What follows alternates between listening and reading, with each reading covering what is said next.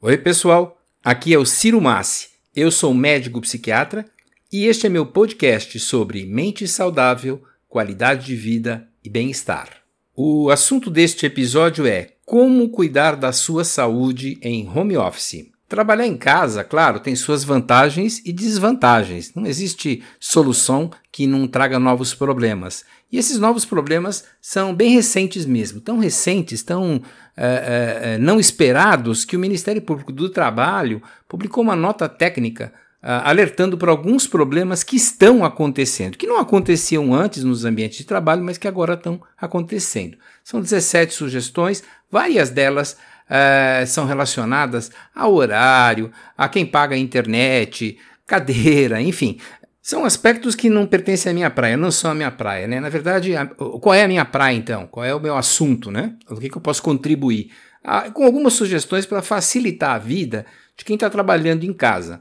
Essas sugestões, elas estão baseadas em neurociências, em trabalhos científicos sérios. Então, assim, não tem nada de autoajuda, não é achismo, não é uma opinião pessoal minha. O fato é que nós nascemos sem manual do proprietário, especialmente como é que o nosso cérebro funciona, né? É, então, como especialista na área, eu vou tentar transmitir um pouco de como é que o nosso cérebro funciona e como é que você deve agir no trabalho em casa para que o cérebro trabalhe por você e não contra você. Então, a primeira coisa que nós precisamos entender é que o nosso cérebro ele pode ser comparado com uma certa facilidade a um computador. Então, imagina você com o seu celular ou com o seu notebook, uh, possivelmente você tem acesso a e-mails.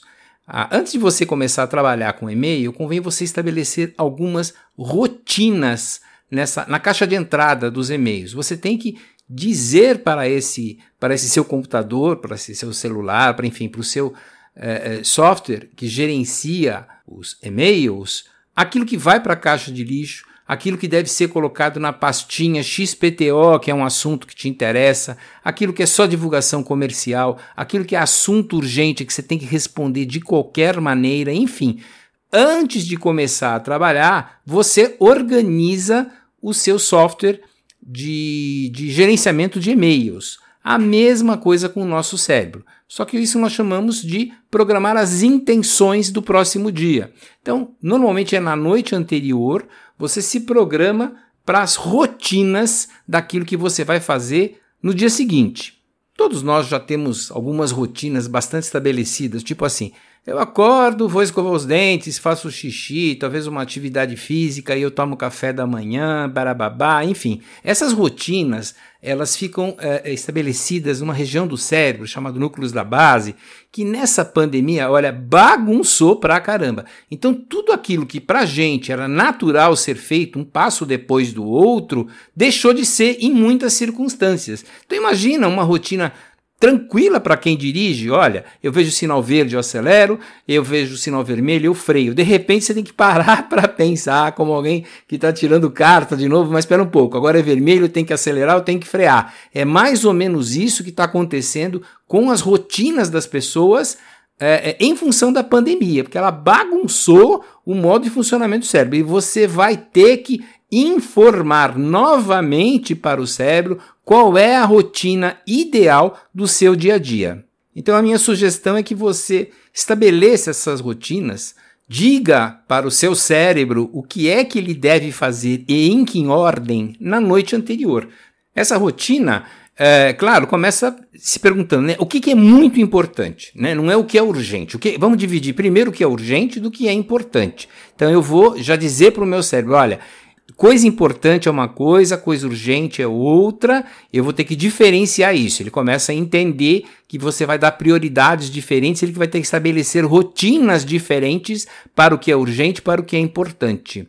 Não esqueça também de colocar na sua rotina, colocar nessa programação da sua rotina, nas intenções, as suas reações emocionais antecipadamente. A, a rotina do cérebro ela é estabelecida como muitos programas de computador, na base do quando então.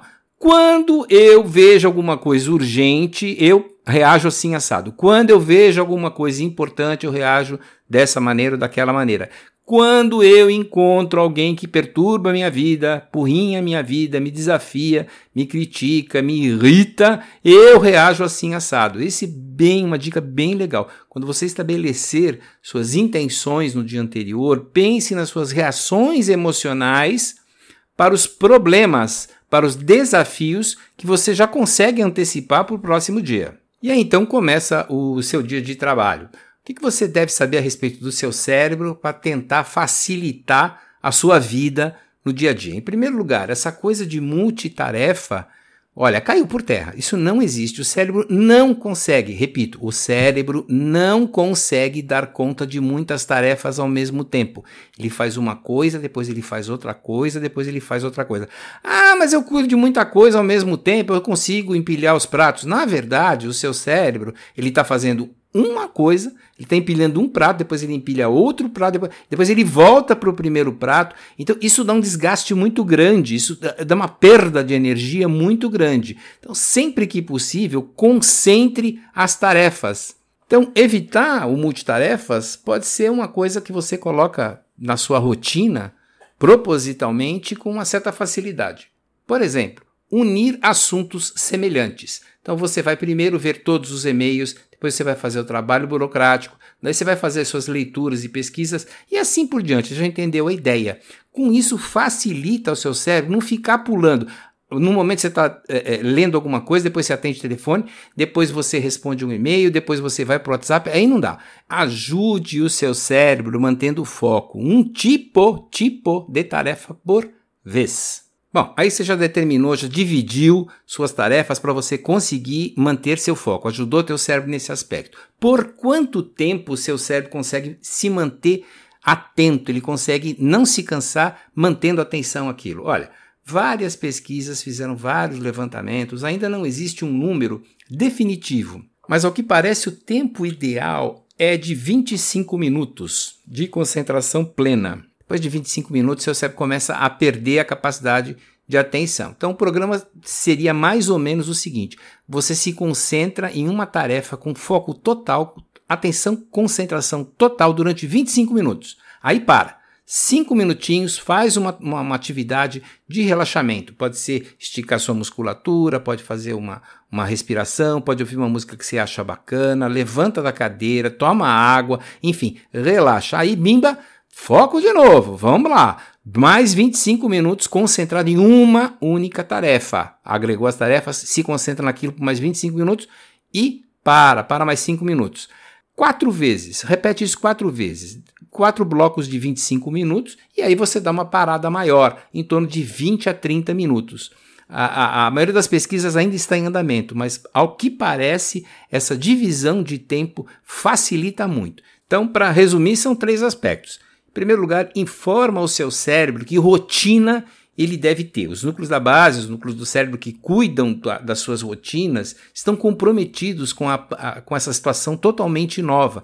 Então, em primeiro lugar, é, estabeleça suas intenções, seu momento de intenções. A noite anterior, você já diz para o seu cérebro a rotina que deverá ser no dia a dia, diferenciar o que é urgente de importante e como serão suas reações emocionais diante dos desafios.